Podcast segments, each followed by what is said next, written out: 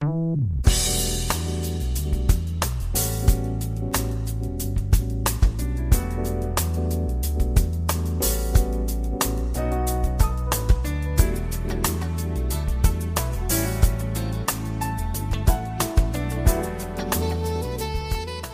友们，大家好！欢迎大家如约来到蔡老师健康讲堂，我是您的蔡老师。今天呢，蔡老师继续给大家研读《中国居民膳食指南（二零一六）》。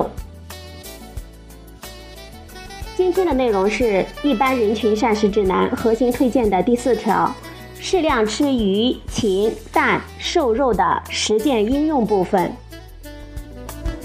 今天有六个学习要点，接下来我们一一的来学习一下。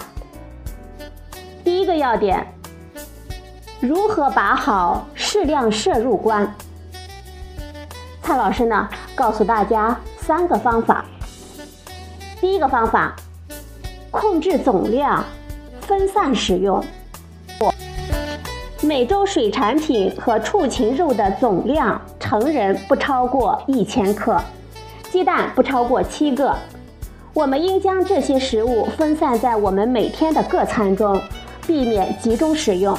最好呢，每餐可以见到肉，每天可以见到蛋，以便更好的发挥蛋白质的互补作用。这就需要您学会设计食谱。设计食谱能够有效的控制动物性食物的摄入量。我们建议每周制定食谱。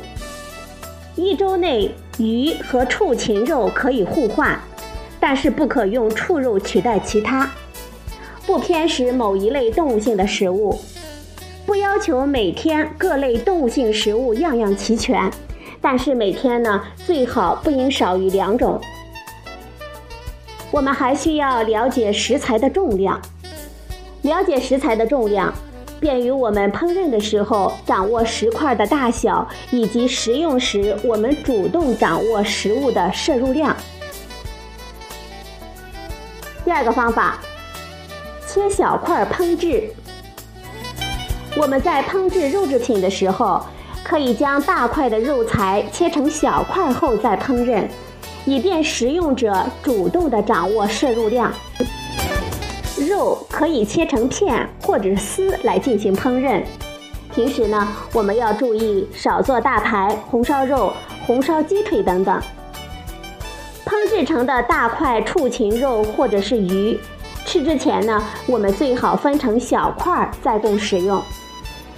小分量是食物多样和控制总量的最好办法。第三种方法。在外就餐的时候，减少肉类的摄入。我们在外就餐的时候，总会不自觉地增加动物性食物的摄入量。这就需要我们认识在外就餐的弊端，应当尽量减少在外就餐的次数。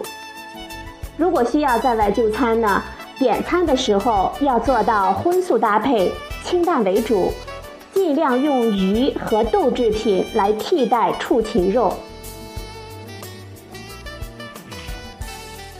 第二个学习要点：如何合理的烹调鱼和蛋类。水产品类可以采用煮、蒸、炒、溜等等方法。鱼呢是水产品中最常见的一种了。煮对营养素的破坏相对较小，但是可以使水溶性的维生素和矿物质溶于水中。但是它的汤汁呢鲜美，不易丢弃。蒸的时候与水接触要比煮要少，所以可溶性营养素的损失也比较少。因此提倡多采用蒸的方法。如果蒸后浇汁。就可以减少营养素的丢失，又可以增加美味。鸡蛋呢，可以采用煮、炒、煎、蒸等等方法。蛋类在加工的过程中，营养素损失不多，但是加工方法不当，可以影响消化的吸收和利用。水煮蛋一般在水烧开之后，再小火继续煮五到六分钟即可。时间过长呢，会使蛋白质过分的凝固，影响我们的消化吸收。煎蛋的时候，火候呢不宜过大，时间不宜过长，否则可以使鸡蛋变硬变韧，既影响口感，又影响消化。我们还要注意，不吃生鸡蛋，不喝生蛋清，不弃蛋黄。生鸡蛋的蛋白质呈胶状，我们人体不易消化吸收。生蛋清中含有抗生物素蛋白和抗胰蛋白酶物质，前者呢影响生物素的吸收，后者抑制胰蛋白酶的活力，妨碍蛋白质的消化。蛋黄是鸡蛋营养素种类和含量集中的部位，所以呢弃之浪费。鸡蛋的大小不一，一般的鸡蛋在四十五克到五十五克之间。但是有的鸡蛋也比较小，小于四十克；有的呢则比较大，如六十克以上的。今天的第三个学习要点：如何合理的烹调畜禽肉？畜禽肉呢，可以采用炒、烧、爆、炖、蒸、溜、焖、炸、煨等等方法。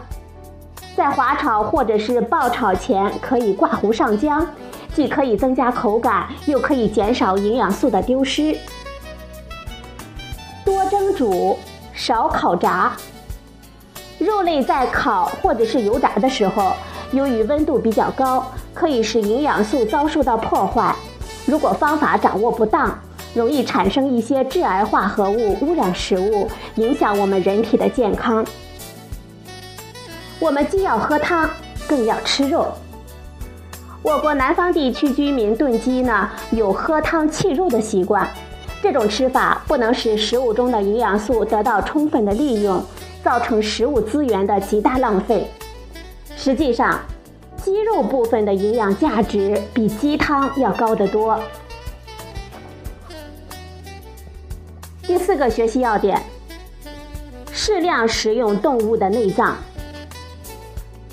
常见的动物内脏食物有肝、肾、心、血等等。这些内脏食物中含有丰富的脂溶性维生素、B 族维生素、铁、硒和锌等等。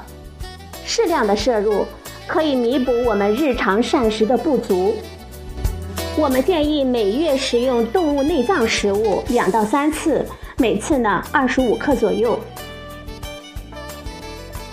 第五个学习要点：少吃烟熏和腌制肉制品。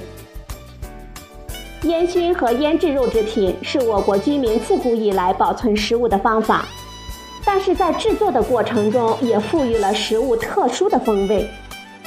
这些加工方法呢，不仅使用了比较多的食盐，同时也存在一些食品安全的问题。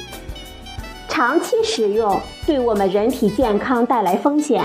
因此，我们应该注意尽量少吃。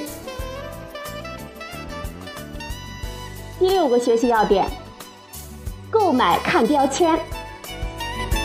市面上常见的动物性加工食品包括肉制品、水产制品和即食蛋制品，它们主要是由畜禽肉、水产类以及蛋类等为主要原料，经过酱。